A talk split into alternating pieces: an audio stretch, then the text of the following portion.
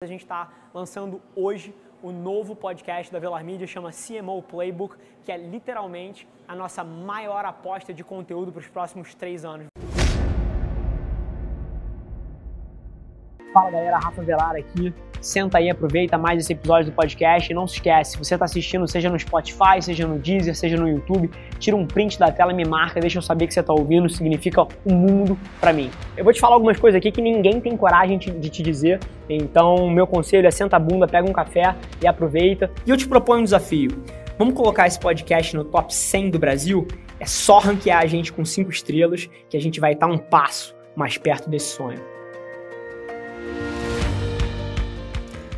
Vocês sabem o quão fascinado por áudio eu sou e quanto eu mostro para vocês que a indústria de áudio está crescendo. O único conteúdo que eu ainda consumo hoje em dia é áudio, por exemplo, e eu tenho certeza que tem um espaço branco enorme para trazer valor para diretores de marketing, heads de marketing, gestores de marketing, aspirantes de marketing e também publicitários é, que pensam campanhas, que projetam estratégias de comunicação para grandes companhias.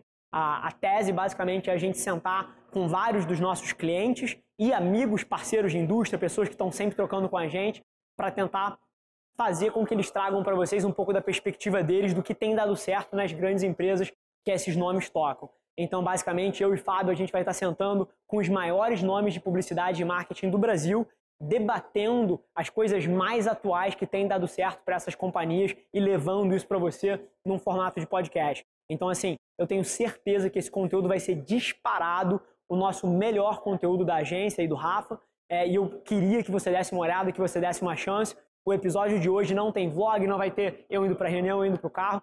Eu pedi para o time pegar algumas das cenas que a gente gravou nos dois ou três primeiros episódios que a gente tem aí e compartilhar um pouquinho com vocês, para vocês poderem pegar um pulso do nível do conteúdo que a gente está trazendo. Então senta a bunda aí, pega um café, vai ao banheiro e aproveita, porque é um conteúdo de altíssimo nível e, e que vai te dar a oportunidade de navegar por dentro das mentes mais brilhantes da nossa indústria num formato em áudio que é super fácil de ser consumido. Então, não só assiste aí Senta a Bunda, como procura o podcast, seja em qualquer plataforma, Spotify, Deezer, SoundCloud, tá literalmente em todas. Procura lá, chama CMO Playbook, se inscreve e depois, quando estiver ouvindo, tira um print e me marca para eu saber o que você está achando. Maravilha? Um abraço, gente. Pergunta super, super rápida. Ontem me fizeram uma pergunta no, no Ask the CMO. Toda segunda-feira a galera manda perguntas e, e, eu respondo algumas delas, a gente responde. Me perguntaram, cara, o ano é 2055. Para você, quais são as tendências? E achei um link legal de fazer, porque pô, você estava no Telecine há 12 anos atrás, o mercado de audiovisual, o mercado de conteúdo, o audiovisual era um, uhum. hoje é outro. O que, que você acha que são os próximos passos? O que, que vai acontecer com o consumo de conteúdo audiovisual daqui 20 anos? Cara, é uma bela pergunta. É, essa eu vou querer, anos. essa eu vou querer entrar depois. É. Que eu quero. Eu, eu, se, vou, se tem uma coisa, aí deixa eu falar uma coisa engraçada. Se tem uma coisa que eu gosto de fazer é previsão. Você sabe é. por quê? Porque se você acerta, a, a, gente, a, gente, a gente pega esse vídeo aqui e estampa para sempre. Se você erra, ninguém lembra. Ninguém lembra. Bom. Então, mas essa tá. eu vou querer entrar porque eu. Você me deu um tempinho para pensar, que essa é uma pergunta boa. Assim, eu acho, eu, eu vou manter a minha máxima aqui que eu falei algumas vezes. Eu acho que conteúdo vai continuar sendo. Não importa o ano que a gente estiver, o conteúdo vai ser o que vai drivar qualquer Sim. coisa, tá? E agora, onde você vai estar assistindo esse conteúdo, como, de que formato, eu, eu ainda acredito, vou acreditar, vou ser bem vago na resposta, para não.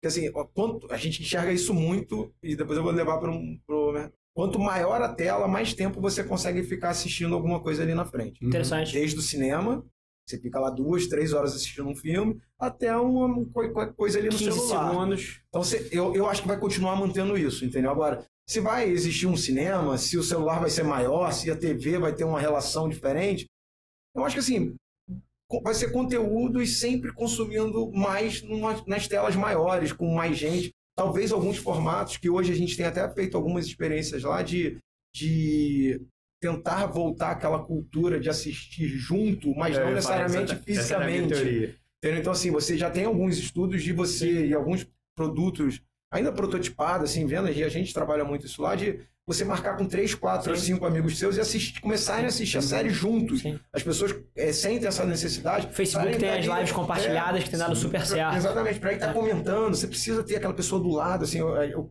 A gente lançou recentemente Chipados. Quem, quem não assistiu, vale a pena assistir, assim, sensacional. Acho que assim, a gente acertou muito, muito bem. E é um tipo de série que você precisa ter alguém do lado. Assim, eu estava assistindo ela com minha esposa, acabei ontem. Você precisa.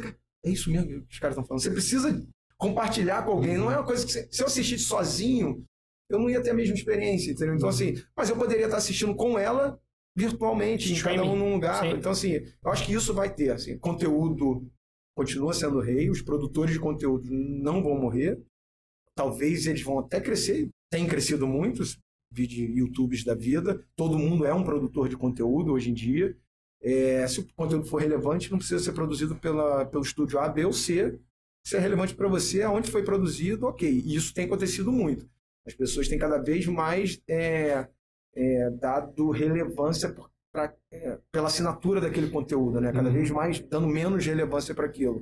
Mas quando, quando você para para sentar, é vídeo cinema, assim, você, cara, é um programa. Assim, hoje em dia, nesse mundo completamente louco, meu filho fica vendo televisão num, num stream e tal, e o celular no outro, e, cara, assim, quando a gente vai ao cinema no final de semana, é um programaço para ele. Ele fica falando a semana inteira do lançamento do Avengers, que ó, papai vai ser o pré-lançamento, já comprou o ingresso, aquela coisa, porque é o programa para ele ainda, uhum. entendeu? Então, assim, ele não.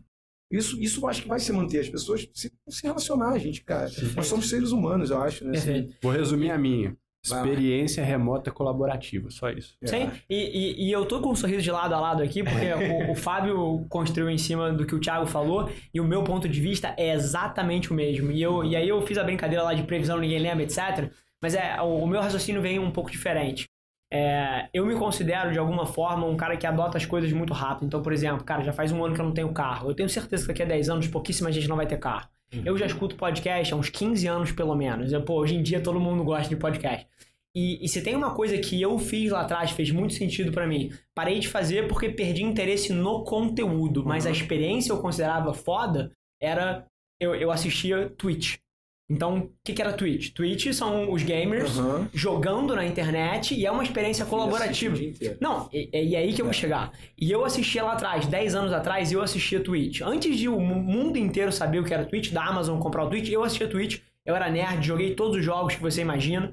É, e assim, e eu assistia aquilo ali. E o que, que é o Twitch, para quem não conhece? O Twitch é uma plataforma de streaming onde é, atletas de games online mostram as suas telas enquanto joga jogam e a comunidade dele fica num chat ao lado interagindo ali, ele interage com as pessoas. Eu adorava aquela porra, eu me sentia próximo da... Eu tava em casa, duas da manhã, é, pô, e me sentia pô, próximo das pessoas, interagia no chat ali. E hoje em dia eu vejo esse comportamento nas, nas, nas pessoas mais jovens. Assim, se você pega um cohort ali da galera de 8 a 15, Seja, pô, numa live no Musical.ly, ou no agora TikTok, né? Ou numa, uhum. numa, num streaming de Twitch, eles adoram isso. Inclusive o comportamento tá migrando um pouco, pô, de conteúdos é, evergreen, né? Conteúdos, pô, estáticos para essas experiências colaborativas que o, que o Fábio mencionou. Então eu tenho certeza que isso vai ser enorme. Então a pessoa vai estar tá assistindo, pô, qualquer que seja o conteúdo, mas ela vai estar tá com os amigos assistindo em tempo real,